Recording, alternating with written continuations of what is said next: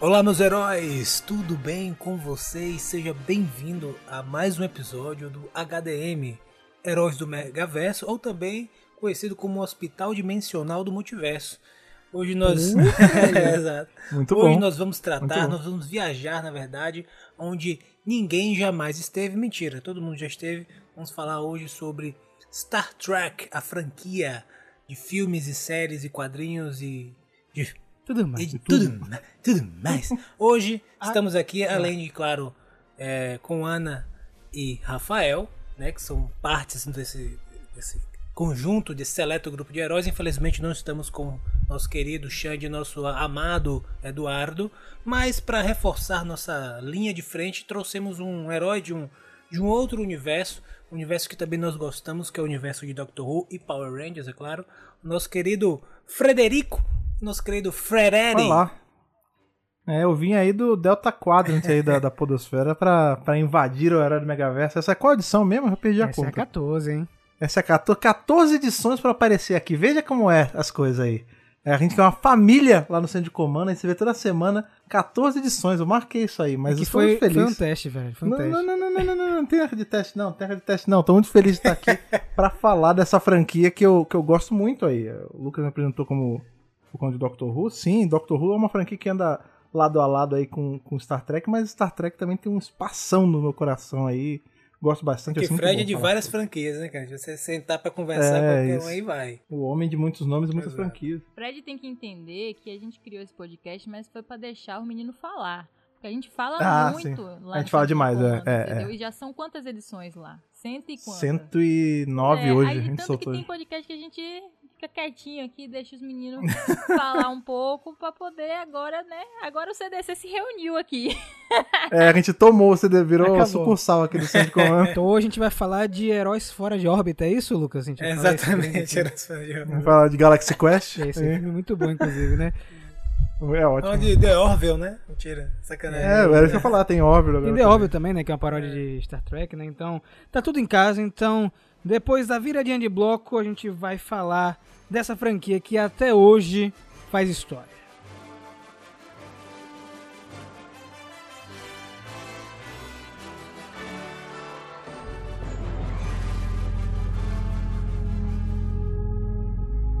Então, galera, Star Trek. Eu vou confessar pra vocês que esse nome Star Trek, ele só foi familiar pra mim depois de velho, tá? Porque eu não conhecia por esse nome, sempre conheci por Jornada nas Estrelas, que Jornada. meu pai ele assistia muito, muito mesmo.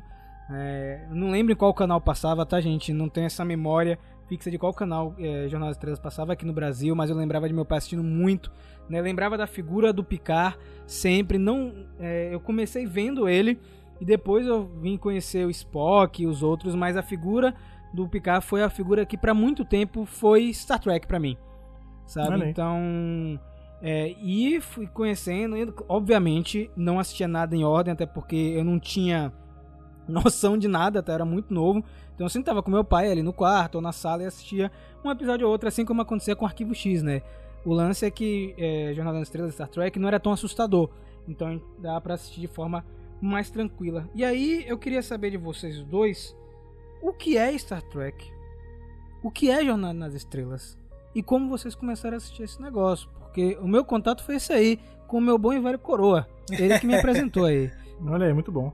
Cara, é engraçado você falar esse negócio, né? Que você começou a ver com seu pai, né? Eu.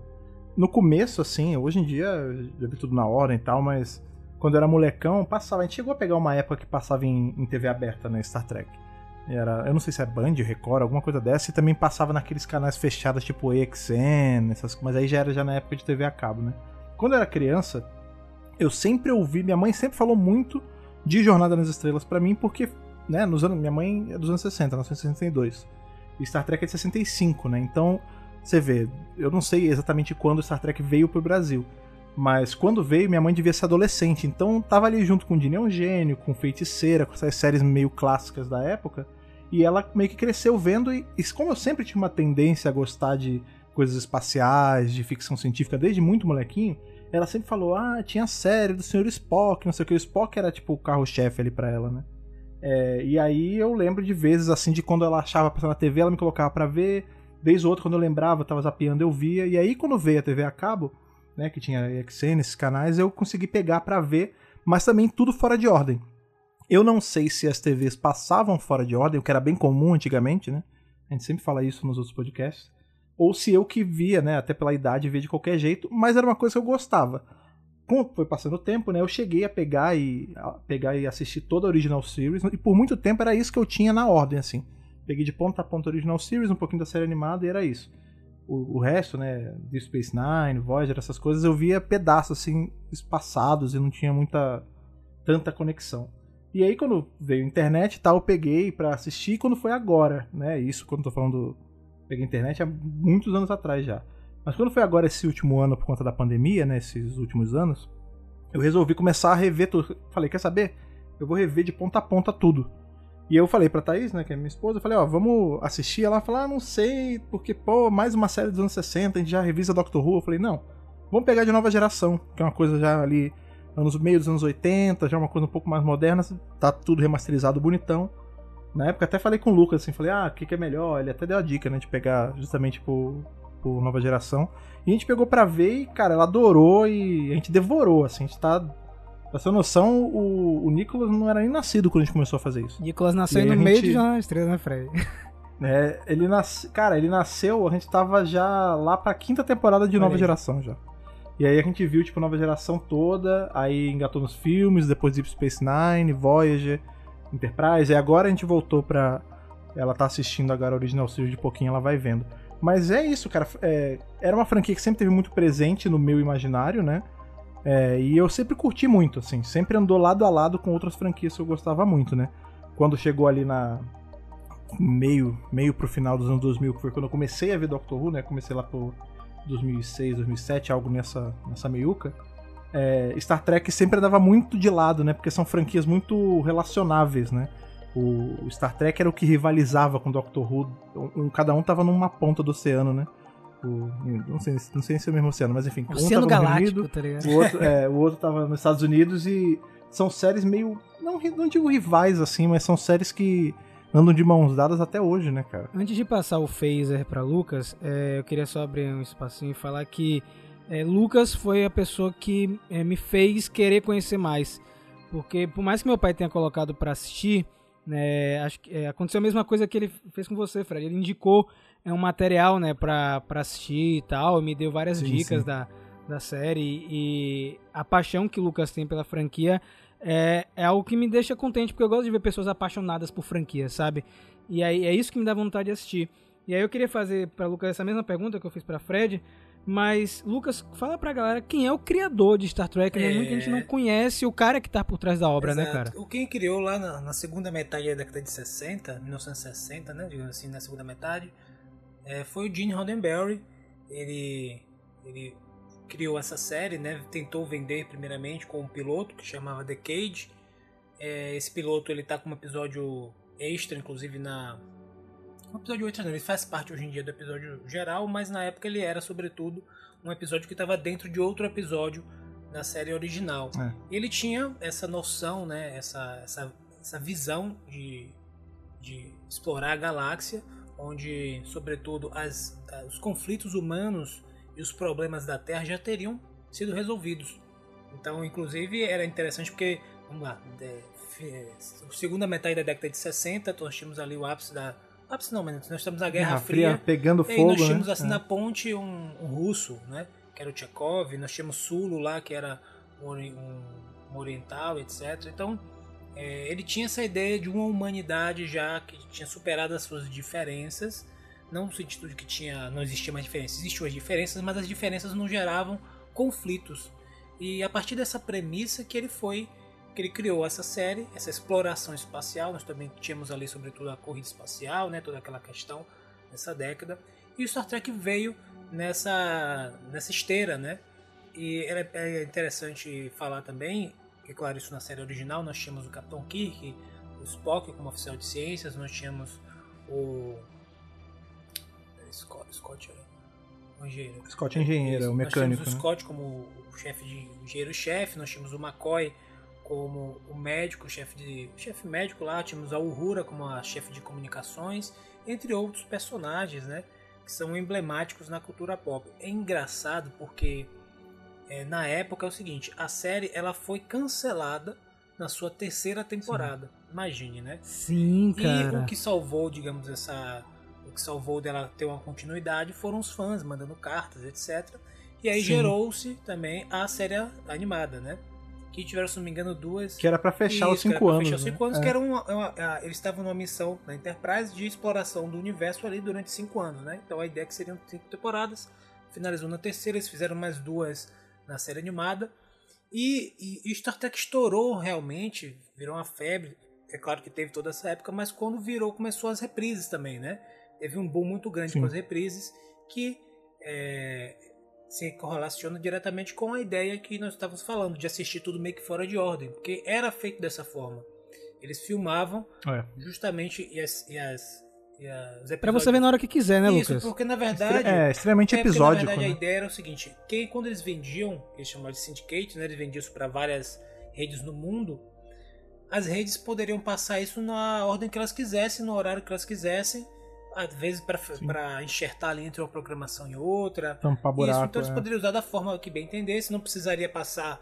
é, a pessoa podia simplesmente sentar ali naquele horário e assistir um episódio e acabou. Não tinha essa ideia de que uma novelinha, né, digamos assim, que você precisava um episódio você Uhum. perder, você, você meio que ficar perdido ali na história.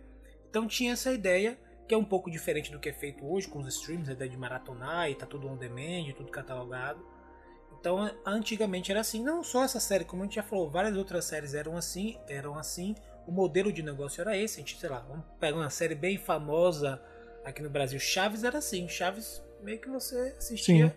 dessa forma. Então, no mundo todo a produção era meio que essa, Star Trek era nesse sentido também. E depois disso, o Roddenberry tinha um, um plano de voltar com Star Trek, é claro, que seria fase 2.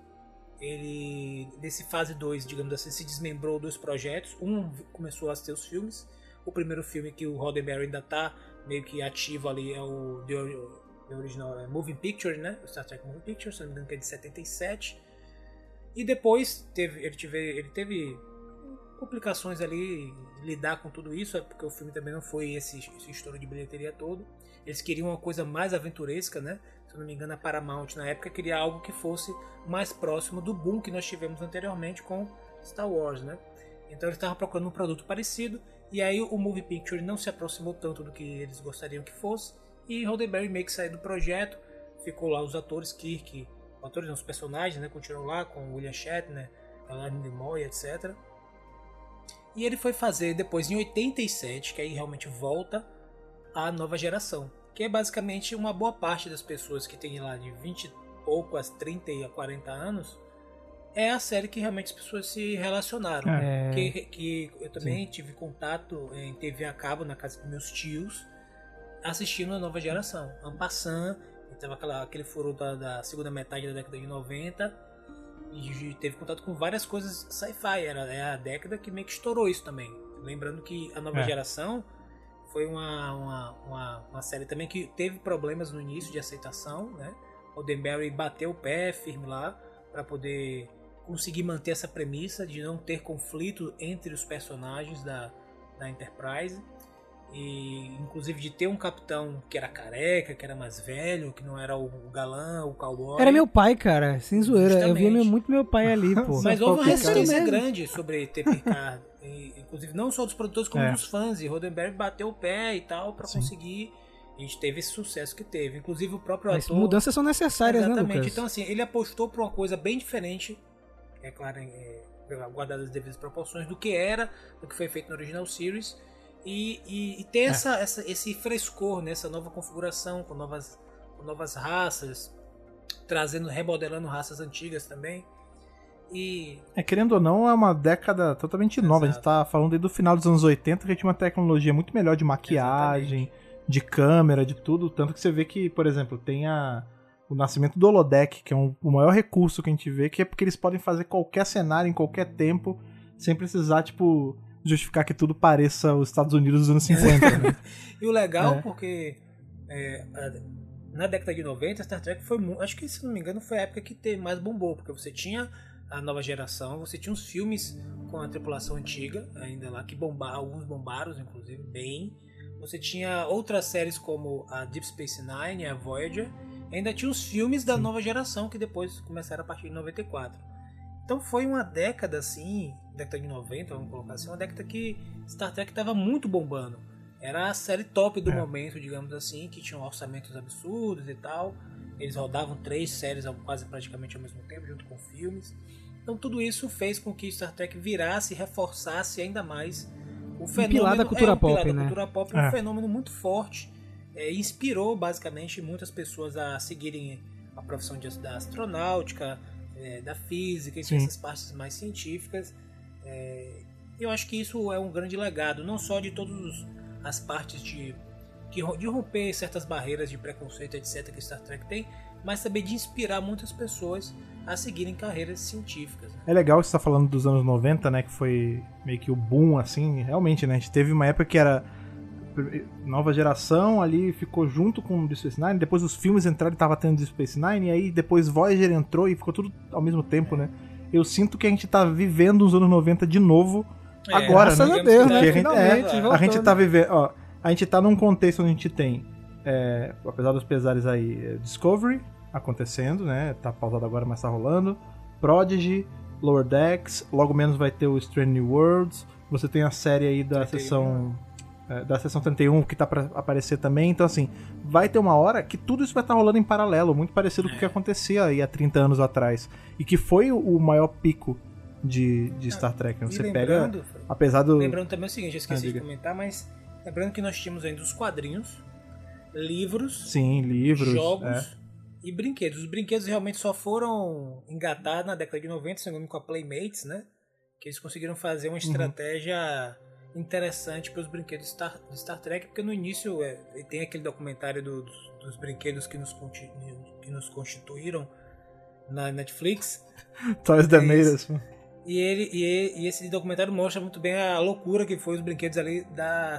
da Um fracasso, é, coitado. loucura. gente. Deus Não tinha estratégia, assim, era uma estratégia meio louca que eles estavam fazendo. Teve uma estratégia melhorzinha é, na, na- na década de 90 e agora tá, tá com empresas menores e tal, tipo a Eagle Moss, tá trazendo coisas diferenciadas. Mas é, era um produto multimídia, digamos assim. Inclusive os jogos são muito bons, jogos da série clássica. Tivemos jogos em várias plataformas ao longo de todos esses anos. E, e aí teve um, só para fechar com mais ou menos essa parte da história, na, na virada do, do, do milênio, né? Nós tivemos a, a Star Trek Enterprise, que teve muita controvérsia. Eu gosto muito dessa série. É Muito boa boa, muito boa? Interessante, muito mas muito os boa. fãs, como sempre, né? Mais arraigados, não gostaram, mudou, teve muito. Só não gosta É, quem não tem cara, fé no exatamente. coração, cara. Quem não tem fé no E, coração não gosta. A, a série foi cancelada na quarta temporada. Não foram mais sete anos, eu acho que deveria ser mais ou menos isso. E aí a gente só foi Sim. ver uma, uma, uma coisa nova assim de Star Trek mesmo lá na. Kelvin Line, É, né? teve os filmes ainda, acho que de 2003, se não me engano, 2000 e pouco, teve o filme ali do Nemesis, né? Do, Nemesis. mas a gente só foi ver uma coisa nova mesmo lá com o filme de 2009 com JJ, que é o. é. É, que foi um novo boom, né? Muita gente reboot, começou a é. ver por conta disso. Que também Eu- os fãs não gostam, mas eu curto, acho que foi importante, etc. Antes de puxar o próximo tópico, eu vou puxar aqui ela Ana Verde, porque a Ana é um alien, né? Então, um alien, e os alienígenas fazem Ela é parte... uma Orion, pô. Exato, ela é exato. Orion, se ela é verde. fazem parte né, do universo de Star Trek. Ana, você já tinha assistido antes ou você começou a assistir por agora mesmo? Então, eu, vocês estavam falando aí, eu tô aqui apreciando o conhecimento, né? Porque eu sou uma fã Sim. mais nova de Star Que Trek. bom. Eu acho que tem que ter aqui uma representatividade aqui pra esses fãs Sim. mais novos, né? Que não assistiram tantas coisas, estão assistindo as coisas, assim, é, mais modernas, né? Então, assim, eu vou dizer que Star Trek começou a ser algo é, relevante na minha cabeça com os filmes, Sim. né? 2009, Foi o que- É. Que começou os filmes, né? Eu gosto muito do- dos atores que foram escolhidos. Eu gosto dos filmes, então, porque eu não tenho nenhum comparativo, né? De série, etc. Então, Pra mim, os filmes são, tipo, uma ótima aventura espacial e tudo mais. E aí, depois que eu conheci Lucas, né, e que ele começou a influenciar Rafa, e Rafa, muitas vezes é o que determina o que a gente vai assistir. o, o, evangelho de Lucas aí é, fazendo, fazendo a pregação tá discípulos. funcionando. É. E aí, a gente começou a assistir uma coisinha aqui, uma coisinha ali, né? É, Rafa chegou um momento que ficou hypado, aí comprou o livro de Star Trek, pá, de uma época que o tava. Raifa, é, o Raifa tava aparece. forte. E aí a gente começou a assistir. Como é o nome daquela série? Enterprise, não foi? não? A gente começou a assistir Enterprise é que é muito boa, inclusive. Rafa dropou. Eu quero continuar porque eu me diverti Você muito. dropou Enterprise? É. Você, o caraca, Raifa Rafa. acabou. Aí eu, eu do adoro, apaixonada em T-Paul, né? Meu sonho ali. Meu Deus, o que é aquela mulher? Olha, eu vou, eu né? vou te falar, eu não sei onde vocês droparam, mas a última temporada Não, é uma das melhores longe. coisas que eu já vi Não, na minha vida. É muito Se bom. ele não continuar, eu vou continuar sozinha, porque é muito Lucas boa. até sabe do- de que episódio eu tô falando aí, E que tu me aí? deixa assim. A gente começou a assistir as novas produções, né? Lower Decks. E tem umas séries novas que saíram live action. A gente assistiu Discovery também, o comecinho, mas não continuou e tal. Mas sabe aquela franquia que você aproveita, gosta, acha interessante, mas você não investe tempo, sabe? Você sentar e peraí, não, vou assistir isso aqui. Tá faltando isso. Talvez seja culpa do nosso trabalho, que é estar sempre assistindo coisas o tempo inteiro. Uma hora aí- você quer só não tá vendo nada, né? é isso, e, e às vezes não sobra tempo também, né? De você É. assistir tudo. Então, e assim, é, um, é, um, é uma perseguição porque você assiste a coisa e você já fica assim: será que eu vou ter que transformar isso num conteúdo? Será que isso vai virar trabalho? Ou eu vou Sim. continuar assistindo só pra me distrair? E aí começa a ficar um. Você começa a ficar meio paranoico, sabe? Assim, assim, se- talvez não seja- não seja melhor assistir isso aqui, porque talvez eu tenha que transformar isso em trabalho. É isso. Engraçado você comentar isso, Ana, porque a gente teve a mesma discussão aqui em casa, né? Quando a gente tava assistindo, a gente tem o mesmo lance, né? Que como. Eu só tem uma franquia, talvez, que dê mais trabalho pra assistir do que Star Trek é Doctor Who. né? é Com certeza, com né? É, porque tem. Você tem aí, da, pô, desde 63 a parada e não parou até hoje. Você não teve. Quer dizer, a gente teve um espaço de 89 até 2005, mas tem muita coisa saindo o tempo todo. E a gente não é cansado de fazer isso, mas demanda muito tempo, né?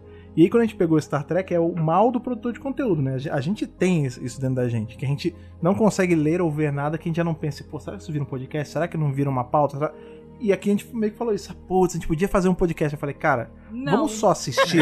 vamos vamos melhor deixar. não. É, vamos deixar Star Trek ser tipo a série pra gente curtir por ser uma série só e não trabalho. Porque senão a gente vai ficar vendo, aí fica nessa loucura de anotar e, e ter. Cara, vamos só aproveitar a jornada, velho. Vamos só ver o negócio e, e puxar uma referência aqui e comentar com os amigos. Vamos, vamos fazer Star Trek ser tipo a série que a gente via nos anos 90 e, conversa- e conversava na soleira, sabe? Pois não é. precisa você fazer um negócio inteiro em volta. Aí a gente, né, tá nessa de tem que reatar os laços, né? Mas a gente, uma coisa que a gente tá acompanhando aí bem, tá atualizado, é Lower Decks. Sim. E eu estou Lower é gostando maravilhoso. muito É. da abordagem, a animação inteligente, a animação para adultos. É, assim, você vê uma outra perspectiva que não é a do, do grande herói, né? Do, igual a gente vê no filme, né? Uma coisa mais ali nos né? bastidores. é, é muito bom, sabe? Então, assim, eu tô aproveitando muito e tá me dando vontade de ir procurar outras coisas e voltar a assistir Enterprise, porque eu tô Uhum. me divertindo. Cara, isso é o maior serviço mesmo que o Lower Decks faz, essa é, tentar puxar a galera pra ver outras coisas assim, porque tem tanta referência o tempo todo que você se sente meio que na obrigação de, de ver, né? E aí você vê que isso é como a franquia ela, ela sabe lidar bem consigo mesma, né? Que é difícil ter uma franquia que sabe fazer tão bem, porque ela pega, ela faz um desenho que é completamente destinado pro, pro cara ali, o, o- fã mais velho ou o cara que é tipo é fã há muito tempo. E aí você pensa, pô, mas a, a criança vai ficar desfalcada, né? Ela não vai ter uma coisa pra ela. Aí ela vai e me entrega o, o Prod depois, que é 100% pra criança, narrativa leve, as coisas são mais arredondadas e coloridas e, e não deixa de ser Star Trek, sabe? Você consegue ver, você consegue ver tipo a essência do Gene Roddenberry desde um troço galhofa brabo que nem Lower Decks até uma coisa bonitinha, é fofinha pra criança que é o Prod, sabe? Eu queria pegar esse gancho seu aí, Fred, que você falou que Star Trek consegue é, brincar com várias coisas, né? Ser sério, Uhum. ser mais leve, descontraído, pra saber o que foi que conquistou a gente é, com Star Trek, né? Deve ter gente que foi conquistada com Lower Decks por conta do humor Tomara, né, viu aquilo ali e tomara. falou, pô, sim, sem dúvida. e, e gostou daquilo ali, né? É, eu acho que, no meu caso, eu vou ser bem breve, porque vocês hoje que vão comandar isso aí, mas eu acho que o lance que Star Trek me conquistou primeiro é a estética. Né? Eu gosto muito de Sim. séries noventistas, oitentistas e gosto de tokusatsu. Então, toda essa parte que usa maquiagem, maquete, cenários re- é, reais, né? Não seriam reais, né? Mas maqui- Dá- é, sim, cenários criados, por, isso me chama a atenção. Mas eu acho Reais. que o, o que mais me- me fisgou justamente é essa sensação de você explorar o desconhecido, né? De você visitar planetas, conhecer culturas diferentes. Eu gosto muito disso. E de você não saber o que tá além da borda da galáxia, entendeu? Cada episódio é uma surpresa, né? E uma das É coisas isso. que eu gostei mais, por exemplo, de assistir Enterprise do que assistir os filmes, é que os filmes, eles focavam muito na ação, na aventura. E aí iam pros planetas e não desenvolvia. Você não via o povo, você não via a interação, você não via nada. E por mais bonito, né, que fosse, eu lembro daquela cena num planeta meio avermelhado que tem num dos filmes, Uhum. que é bem linda, assim, a fotografia, né? Mas não explora nada daquilo. É, Uhum. tipo, foco ali no, no, no personagem principal, né, nas relações e tal. E às vezes o que eu gostava de estar ali assistindo, por exemplo, quando eu tô assistindo Enterprise, é justamente as missões, descer no planeta, mostrar o povo, A sabe? parte Eu antropológica gosto da muito coisa. disso, eu adoro, É. adoro mesmo. Então, assim, é... e não são todas as séries que dão isso pra você. Geralmente as séries se focam muito na aventura e esquecem um pouco dessa parte. É, é engraçado que, apesar de a gente ter o Trek no nome desde sempre, a gente só foi ter essa noção de, de exploração espacial mesmo com nova geração, né? Porque quando o Roddenberry fez ali a Original Series, ele era muito tolhido pelo próprio estúdio para entregar algo mais vendável, né? Então, era Aventuresco, acontecia né? muitas situações é, é isso É, acontecia coisa muito parecida com o que você falou assim você descia no planeta aí você tinha tipo várias raças aparecendo e você não é não que não explorasse explorava mas você tinha muito mais uma ação com alienígenas do que qualquer outra coisa né tanto que o, o Roddenberry o que o que ajudou ele a vender a série lá atrás foi falar que Star Trek era um faroeste no espaço né lá nos anos 60 quando a série começou é, a gente tinha um, um estigma, um estigma muito grande em ficção científica, né? Ficção científica era uma coisa muito mais voltada para crianças, né? Do que para adultos. Enquanto para adulto era uma coisa. Era o, o roubo ao trem pagador, né? Era o faroeste. E o, o Roddenberry, para tentar emplacar, falou que ele ia fazer um faroeste sci-fi. Então ele tava entregando o faroeste sci-fi mesmo. Ele só depois que ele se livrou das amarras ali nos anos 80 que você consegue, você consegue ver uma série extremamente exploratória mesmo. Então vão ter episódios que é só eles descendo num planeta e dialogando, ou vai ter um episódio onde o Picard ele se ele fica preso num, num loop de tempo ali em que ele envelhece, tem uma família inteira e volta e é só os pensamentos dele em relação a isso. É uma coisa muito mais Mas é foi muito isso mais que te fiz, subtexto, te fisgou, né? Fred? Foi isso? Foi, foi essa parte? Cara, sim, eu gosto muito. Acho que sci-fi é um dos meus gêneros favoritos, se não o meu favorito, por conta disso, né? Porque ele, de um jeito, ele floreia alguma coisa, né? Ele dá um roupante tecnológico, espacial super bacana, para discussões mundanas, né? Por exemplo, você falar sobre guerra, divisão de espécies, é, é, pessoas ali, tipo, imigrantes chegando, preconceito, você pegar esses tópicos mais né, que a gente tem na sociedade e você você extrapola isso, você coloca de um jeito tão uma fantasia tão grande ali espacial que você fica pensando, cara, é verdade, isso se aplica ao meu dia a dia. Você vê quantos episódios tem de Star Trek aí que você não não olha e você fala, cara, isso é isso é o que acontece agora. A gente tem um episódio em em DS9 que inclusive é o favorito de todos, que é o Far Beyond the Star, que é só sobre a questão de como os escritores antigamente não podiam escrever o que eles queriam e sobre questão racial é maravilhoso, entendeu? Então acho que Star Trek, até mais às vezes do que Doctor Who, é, que me pega é sobre essas questões de você tipo discutir uma coisa do- da vida real mesmo, só que desse jeito mágico do espacial, sabe? E você, Lucas, foi o que que te, Cara, te eu chamou a atenção? que- O jovem Lucas lá atrás, menininho, Eu pequenininho. acho que foi um pouco garoto. isso, é, essa parte de da- das temáticas e como as temáticas eram trabalhadas, né? Como o Fred falou bem, na, na nova geração, onde o Roddenberry tinha cartas para negociar na mesa, porque aí o, o estúdio que foi correr atrás do cara para tentar, entendeu? Foi uma, é, foi uma outra relação com os estúdios. Então ele pôde botar, não, eu quero assim assado. Então como falou, a gente tinha, dadas as primeiras temporadas, por exemplo, onde a série ainda estava meio que tentando se provar perante aos próprios, aos próprios fãs, é um episódio de Data, né, que é Offsprings, onde Data, maravilhoso, que é um maravilhoso. também hoje em dia, que é um android, etc., ele vai criar sua uma filha, digamos assim, né? E aí é um episódio só sobre isso. Criar literalmente. Cara, esse episódio ele é maravilhoso, uma coisa assim que É, te muito tem de, de roteiro e no episódio não tem nenhuma aventura, não tem grandes o conflito é existencial. Eles sabem trabalhar isso com diálogos e inclusive tem é, questionamentos morais de o quanto, por exemplo, o Estado pode se meter ou não. Cara, é, é Sobre brincar cara, de é Deus, né? muito- Criar é uma vida assim. Esse episódio e não é só isso, como o Verde falou, todas as temporadas tem episódios icônicos com com é, reviravoltas e abordagens muito interessantes sobre os conflitos humanos. Eu gosto sobretudo de ficção científica justamente isso. A gente tem esse, esse deslocamento abstrato pra gente se colocar no lugar de outra pessoa e ver de outro ponto de vista, entendeu? Em vez de a gente ficar sim. sempre no mesmo ponto e defender e, e- e- e se comportar como uma horda e, um time, sabe? Nós esse aqui é meu time e acabou. É, a, Uhum. a ficção científica, e principalmente com Star Trek, ele traz esse movimento importante que a gente tem na antropologia, que é um ramo da ciência, né? Então, Na história, etc. Essas partes mais das ciências humanas, onde a gente pode conseguir, a gente consegue, né? é, é, orbitar por diversos pontos, do ponto de vista abstrato, é claro, porque a gente não consegue viver o que na, pele que ninguém viveu, mas do ponto de vista abstrato, sim, a gente consegue ter essa visão diferente sobre o objeto. Star Trek faz muito isso.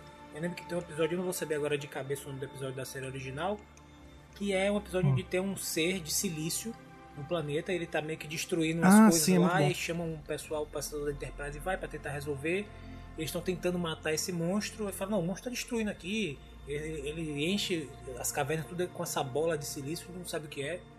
Ele tá nos atacando, tá matando o pessoal. Aí eles descobrem, spoiler alert, claro, que na verdade quem tava destruindo, é, quem tava atacando eram os seres humanos, né? Que estavam ali atacando o monstro de silício e aqueles, aquelas bolas eram os ovos daquele ser.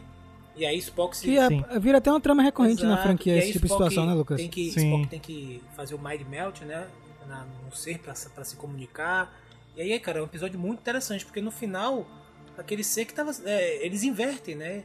Ele era a Ele vítima. era vítima é. da situação. E eles tiveram que fazer todo um arranjo pra dizer assim, ó, vamos tentar viver em, coexistir então. Vocês. Ele, ele cava os, os buracos, que o monstro vai cavando os túneis, e vocês preservam os ovos e tal. Enfim, teve uma. Vira um É, mutualismo. virou uma situação né? interessante. Então tem diversas, é, diversos episódios que são assim. Eu acho que Star Trek me fisgou muito por causa disso. Eu acho que é, isso falta um pouco hoje, tá? É, na virada dos anos 2000 ali, com as redes sociais, Total. vem cada vez mais tendo um tendo um movimento oposto, né? Sabe uma coisa engraçada? Você falou de data aí antes, Lucas, que eu acho muito interessante, né? A gente tem. Né, na- durante a, a cultura pop como um todo, a gente viu vários robôs, assim, né? Tem Falso Maria, tem Rob o Robô, tem C3PO e R2, você tem vários robôs aparecendo. Mas no geral é assim, ou eles são robôs assassinos, né? Pegada Terminator e tal, ou eles são só, por exemplo, que nem o C3PO. O C3PO ele tá ali, ele é um ajudante, né? Ele, ele vai, ele ajuda, ele traduz e ele é quase um alívio cômico. Quando a gente tem data ali aparecendo, né, o, esse cyborg e tudo mais, esse android, na verdade, a gente tem a discussão sobre ele que não tem nada a ver com o fato dele ser ou não um, um, um android, né? É, é sobre a busca pela Sim. humanidade, né? E eu fico imaginando a galera que viu na época, que quando. Porque assim, era. Porque tem uma máquina ali no, no- na tripulação, era uma coisa completamente fora da curva, né? Porque em Original Series você, todo mundo é orgânico, né? Você tem ali o mais diferente de todos, é o Spock, que é praticamente um humano, né? Ele muda só a orelha e tudo mais, tem algumas alterações, mas a rigor ele é muito parecido com a gente, né? E aí você chega com, com data, você vai vendo ao longo de sete anos e mais os filmes, ele chegando mais perto, é o lance do Pinóquio, né? Ele, essa a busca pela humanidade, ele aprendendo conceitos, por exemplo, esse episódio de Lau mesmo, Offspring, é ele falando, cara, se você, por que, por que que você tá falando pra mim que eu não posso ter a minha filha se eu fui lá, eu gerei ela do meu jeito, eu não sou orgânico, eu gerei e eu amo essa, essa criança, por que que o meu amor é menos válido do que o seu só porque você é de carne, né? E a gente vai ter esse mesmo questionamento lá quando apareceu o doutor em, em Voyager, né? Que é a mesma coisa, tipo, pô, por que, que eu não. Por que, que eu não tenho direitos se eu penso, se eu existo, se eu sinto dor, se, A diferença é que eu, não, que eu sou fásico, né, entendeu? tipo É, e- exato, e aí são coisas assim que você fica. que você pega de surpresa mil por cento. Eu lembro que em, em DS9 tem um outro episódio muito bom também que chama It's Only a Paper Moon, né? Que é, enfim, spoiler alert total, né? A gente tem o Nog, que é o- um dos Ferengi ali, que ele vai. Ele vai ser o primeiro Ferengi a entrar na, na frota e tudo mais. E ele sofre acidente, ele. Sim. Enfim, ele, ele fica com uma, uma filha de guerra, não vou dizer o que é. E o episódio inteiro é ele num estado de negação com a realidade. Ele fala: Eu não quero voltar pra realidade. Na realidade, eu me acidento. Na realidade, eu chego à beira da morte. Aqui no aqui nessa, nessa holochamber, nesse holodeck, eu tô tranquilo. Então, e aí tem todo um questionamento sobre ele tá perdendo o mundo lá fora, né? Claro, né? Na época a gente tá falando, não tinha esse, esse boom de rede social como a gente tem hoje, mas é basicamente isso. Pessoas que perdem a vida de verdade porque estão mais preocupados em registrar uma vida uniforme perfeita, né? Então, são, você vê que são coisas que são discussões que puxaram lá atrás, no começo dos anos 2000, final dos anos 90, e que se aplicam até hoje, sabe? Você não tava esperando. Quando você vê, você fala: caraca, a série tá fazendo eu questionar filosoficamente um milhão de coisas, entendeu?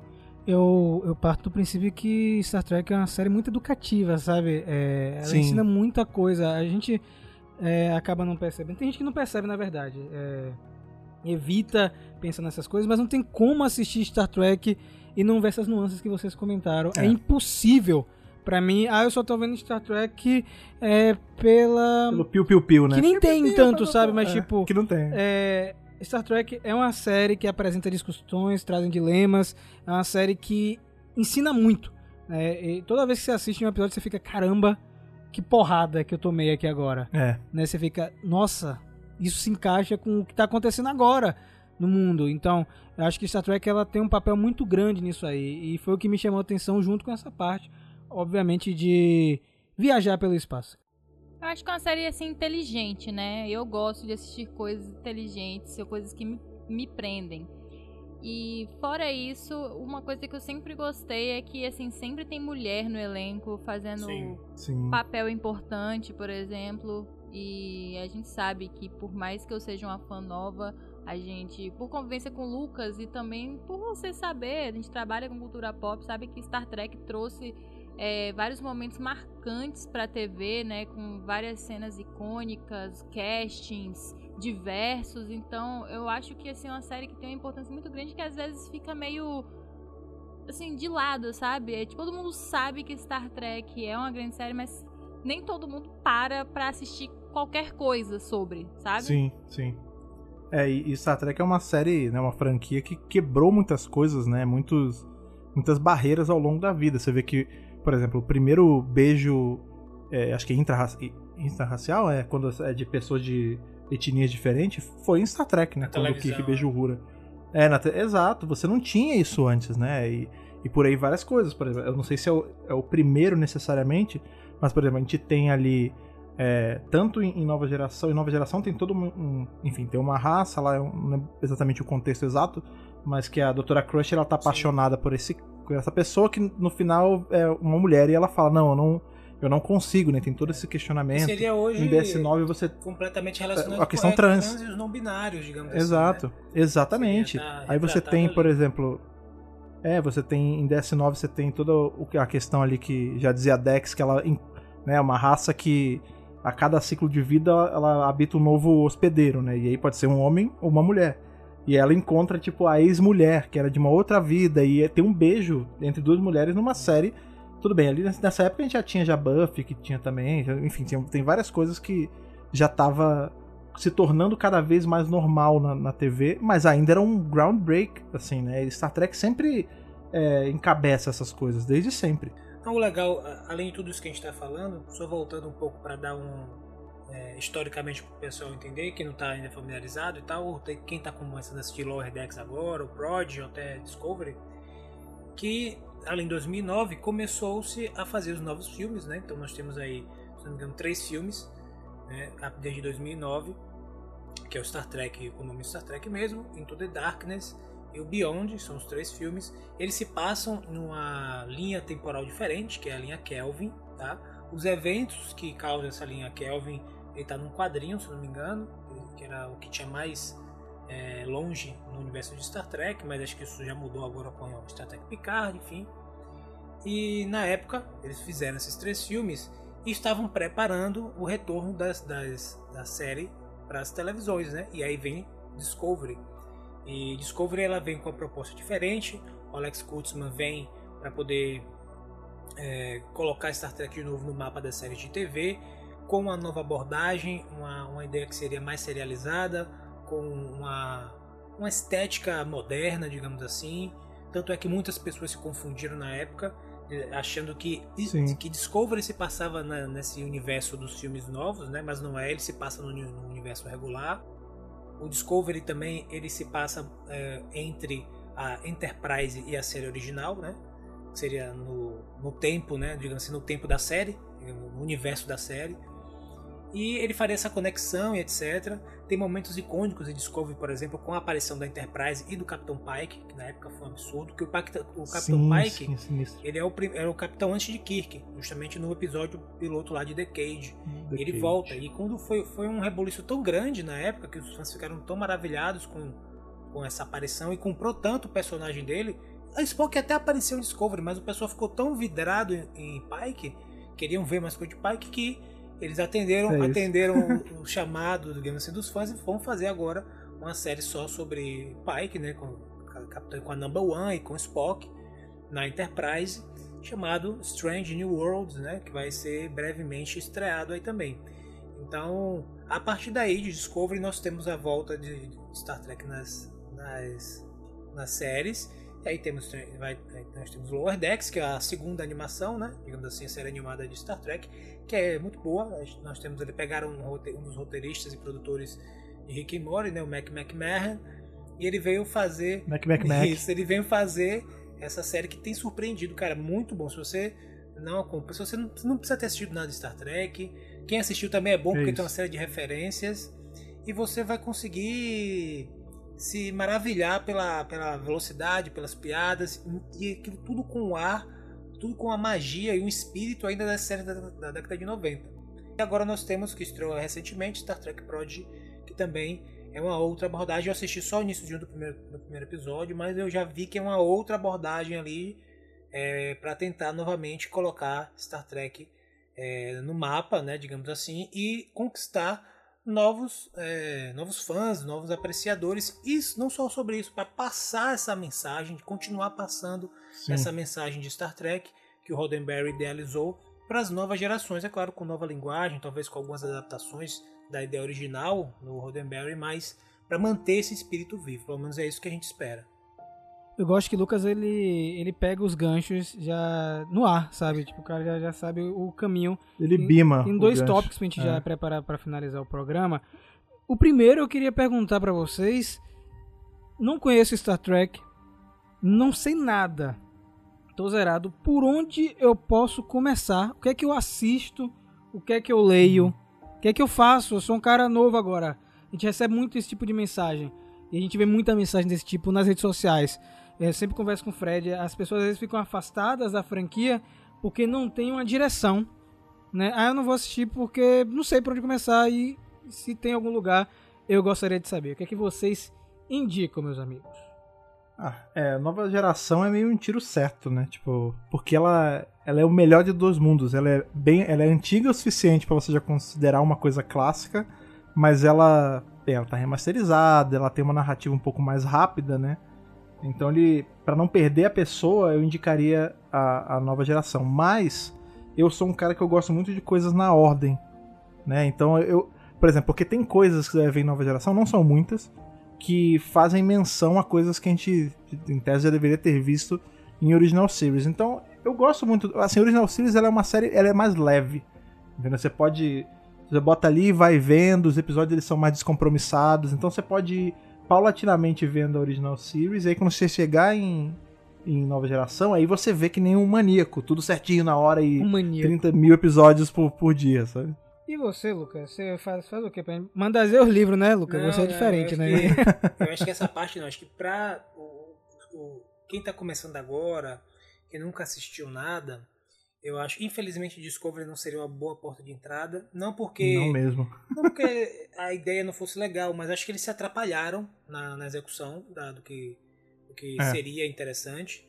Então tá muito embolada, tá cheio de coisa meio truncada. Eu gosto, assisto e tal, mas acho que não tá legal pra te prender. Eu acho que atualmente a porta de entrada mais interessante seria Lower Decks mesmo. Olha a aí. começar com a Ah, animação, sim. Assistir Lower Decks, ela vai fazer referências a quase todas as séries praticamente que existem de Star Trek. E a partir dela você pode ou ir no canal no YouTube ou assistir nossos vídeos aqui no Megalírio, né, lá no nosso canal do YouTube. Tem outros canais também que falam, você tem outros, você tem, é, por exemplo, a gente tem no Brasil um dos fandoms mais antigos, né, que é o Trek Brasilis, o Salvador No- Nogueira e a sua equipe lá, todo mundo. Você vê- esses caras são desde a década de 90, né? Acho que é o fã clube, se não me engano, é o fã clube mais antigo de Star Trek que tem aqui no É Brasil. bem antigo mesmo.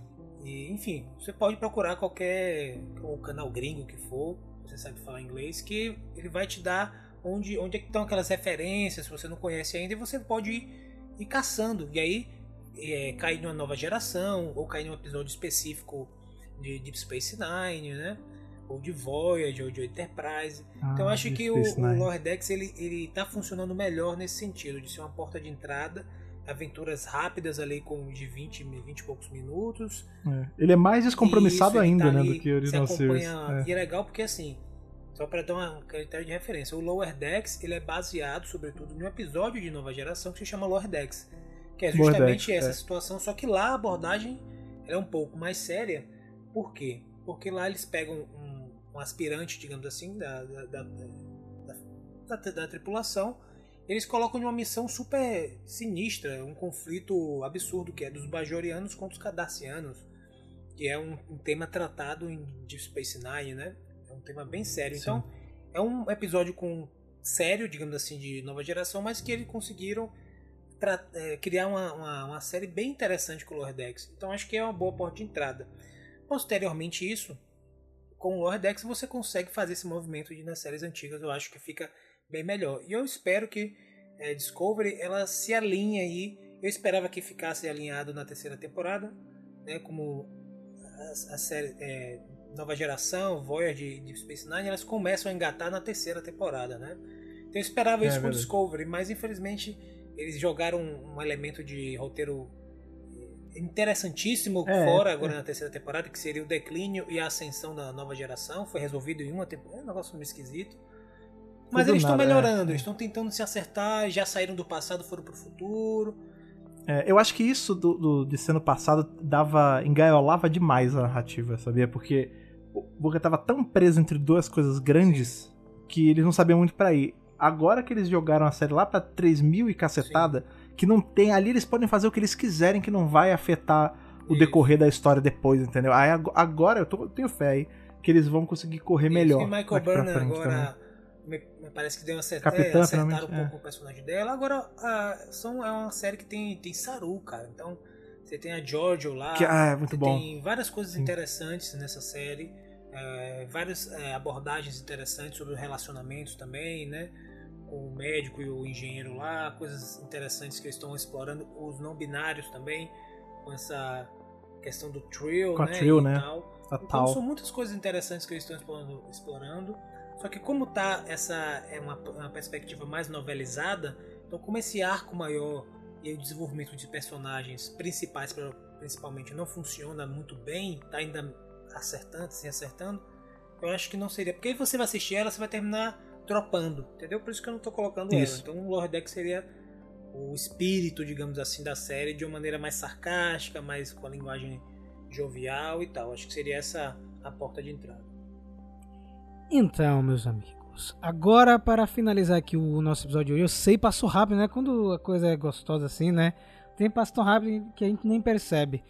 E aí, para finalizar, eu vou jogar primeiro essa pergunta para Ana, porque Ana faz parte dessa nova geração de consumidores de Star Trek. Depois eu quero saber a opinião de vocês dois, né? Vocês que já estão aí velhos de guerra, principalmente Lucas. Lucas tem mais de 150 anos, então já consome antes, inclusive, da TV, né? Que a gente conhece.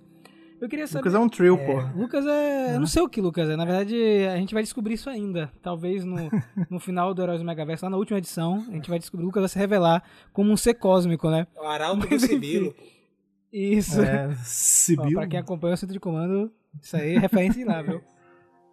Ana, você acha que Star Trek conseguiu se reinventar para a geração atual, né? Porque a gente vê que várias franquias tentam, tentam, mas não acertam, param no meio do caminho, faz um negocinho ali, faz uma gracinha e depois morre, né? E a maioria das marcas hoje em dia estão procurando se reinventar e sobreviver em um mercado cada vez mais exigente. Como nova consumidora, né, eu vou dizer assim, apesar de estarem saindo essas, esses outros materiais, o que realmente me, me fisgou foi Lower Decks, o que faz todo sentido o Lucas falar, né, de ser uma porta de entrada, porque eu acho que aconteceu comigo, sabe? Discovery saiu, eu assisti um pouquinho, mas aquilo não não vingou em mim, né? Tem uns novos materiais para sair, mas o que realmente tem me chamado a atenção, e aí eu, eu tô sempre perguntando, já tem episódio novo, vamos assistir e tal, é o Lower Decks. E eu acho que por ser animação e por ser uma animação voltada mais para o público adulto, eles acertaram muito. É, eu não sei se isso é uma, um gosto pessoal meu, né? Porque eu gosto muito de animação. Mas eu sinto que tem muito mais gente falando de Star Trek por causa de Lower Sim. Decks, sabe? Então, eu acho que foi uma jogada de mestre. Se eles, né, conseguirem lá dentro bolar mais alguma coisa nesse mesmo estilo, uma outra série, também em animação. Porque Lordex não vai durar para sempre, né? Tem uma que cansa. Eles vão ter que finalizar, fazer outra coisa. Mas eu acho que já poderia, inclusive, ter um projeto paralelo, porque eu acho que Lordex já vingou. E animação sobre outras coisas, sabe? E eu acho que eu assistiria, porque realmente eu estou, assim, investida nesse, nesse negócio. Prod tá aí, né? Outra animação aí, para um público mais novo, é. né? Não é a mesma pegada de Lower Decks, mas vamos ver. Eu não sou a pessoa que tô indicada a falar isso porque eu consumo qualquer coisa de qualquer época diferente, né? É, me dá uma coisa velha, eu assisto, nova, eu assisto. Mas eu, eu acho que Lower Decks é uma porta bacana. Eu também parto do princípio de pegar a série de nova geração que o Fred falou também. Eu sou o cara que se me recomendar da década de 50, 60, qualquer coisa eu assisto, né? Então, eu concordo, eu acho que Star Trek tá vindo com força. Eu, eu tenho conversado muito com o Lucas é, há algum tempo já que eu acompanho muito essa parte de eventos né, na internet e também de licenciamento. Então eu vejo muita coisa de Star Trek sempre em revista, sempre a, é a Viacom, se eu não me engano, que é, CB, é a Viacom CBS que é, cuida. É, CBS. É, é, Viacom CBS. É tudo, tudo mesmo grupo agora. É o mesmo grupo, né? Eu vejo muita propaganda da Viacom e da CBS sobre Star Trek. Né, uma coisa, e eu vejo constantemente, tá, gente? Revista, uh, todas as revistas de licenciamento tem uma coisa deles. Então significa que eles querem é, que a marca continue.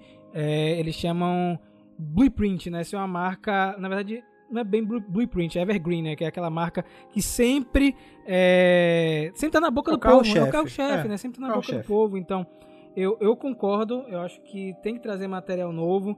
Eu espero de verdade que Star Trek fure a bolha mais, mais ainda, né? Que é aquela, aquela pessoa que assiste Guardiões da Galáxia, assista a Lower Decks, sabe? A pessoa que gosta de ficção científica atualmente dê uma chance, pegue Discovery. Então, eu espero que a franquia continue, mas eu acho que o caminho está indo muito bem. Vocês dois concordam ou vocês acham que ainda precisa melhorar mais um pouquinho? Cara, essa é a hora para entrar em, no fandom de, de, Star Trek. Assim. Se você te, até hoje teve dúvida sobre começar ou não, dificilmente você vai ver uma época em que você vai estar tá tão com coisas tão férteis acontecendo o tempo todo em volta. Então, tipo, não vem sem medo, cara. A franquia ela é mais convidativa do que parece.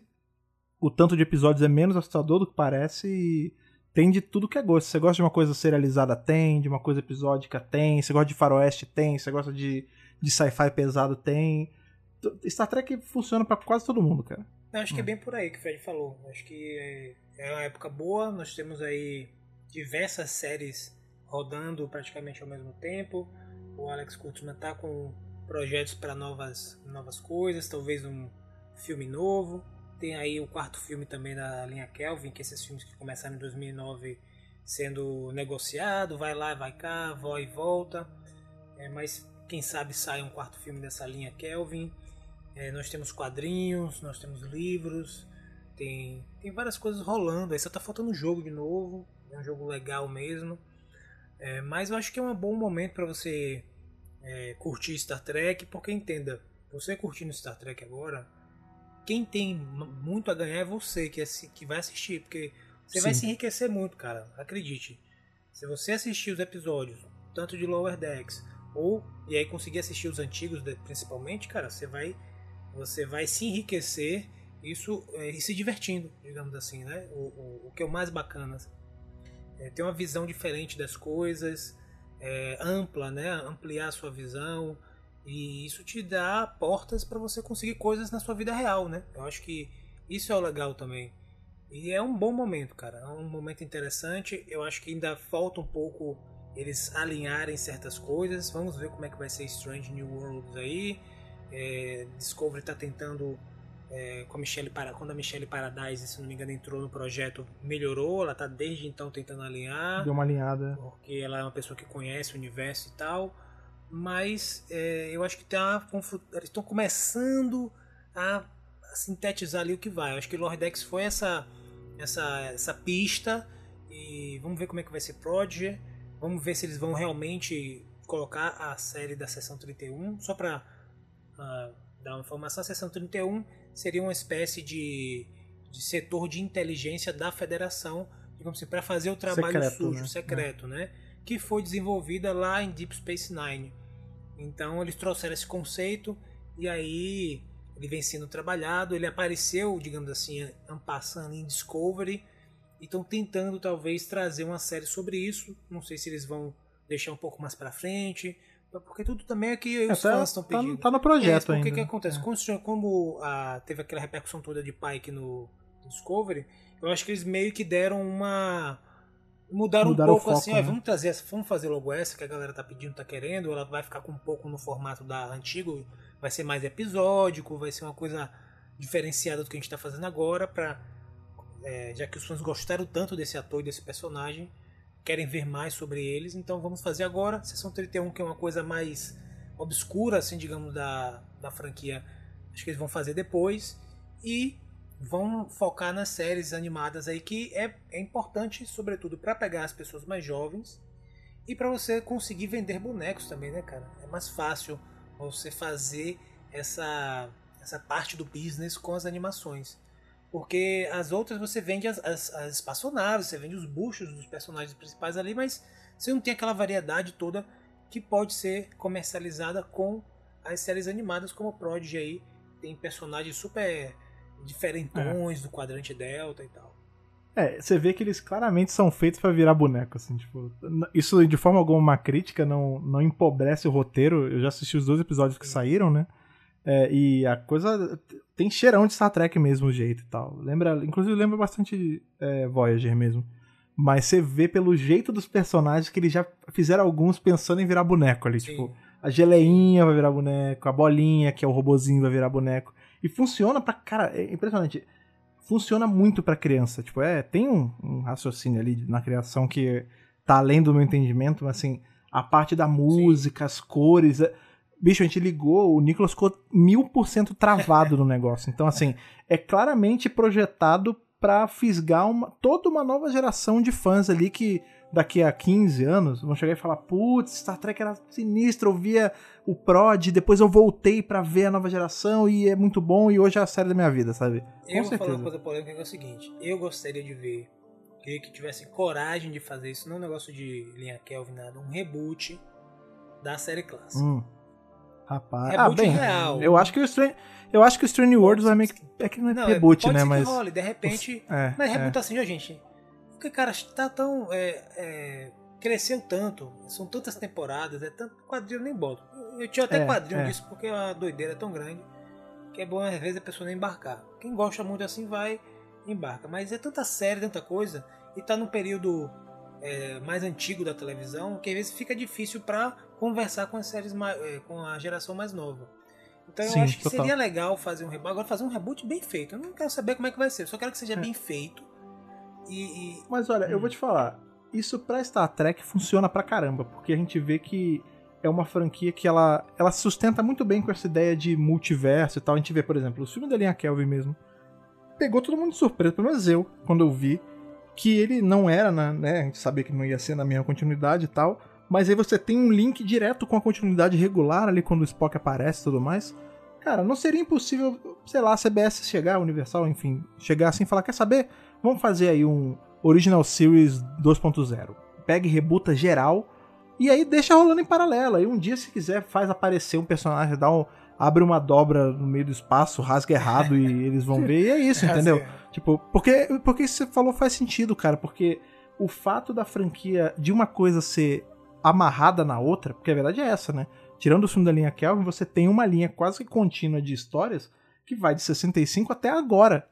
Então, assim, tipo, assusta a galera. Se ele chega e descobre, ó, aqui ah, porque o filme da linha Kelvin eu preciso ter visto pelo menos alguma coisa do Spock pra entender. Não, isso aqui não, isso aqui é só você ver. Ah, mas não, não, não, dá play ver. E aí a pessoa sabe?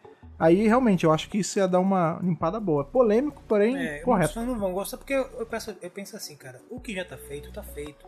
Uma coisa não vai excluir a outra. Os É fãs isso. antigos, quem tem uma relação afetiva com as séries antigas, vai estar lá, você vai ter seu box, vai estar nos, nos streamings, vai estar tudo lá, você quiser, você assiste. De repente, uma pessoa que está assistindo um reboot da série clássica, ela se interessa de assistir a série original, né? É, a de 60 e tanto lá. Então, Sim, é, eu acho que é, seria legal fazer isso, porque uma, uma coisa que funcionou muito bem e que é o carro-chefe da de Star, de Star Trek e que tem um impacto na, na cultura mundial são esses três personagens, sobretudo, que é Spock, Kirk e McCoy. Né? Então são personagens que têm uma dinâmica muito interessante sendo feita, tanto é que funcionaram de maneira interessante também nesses filmes da linha Kelvin. Eu acho que uma série nos moldes de hoje, mas bem feita, lembrando, para não ficar aquela- aquele roteiro meio louco, é, com ainda trazendo o espírito tal de Star Trek, uma nova roupagem, uma nova linguagem, eu acho que seria uma aposta interessante para se fazer, mas tem que ter coragem. Que eu não sei se o pessoal que está hoje vai ter essa coragem de comprar essa briga, pelo menos não ainda.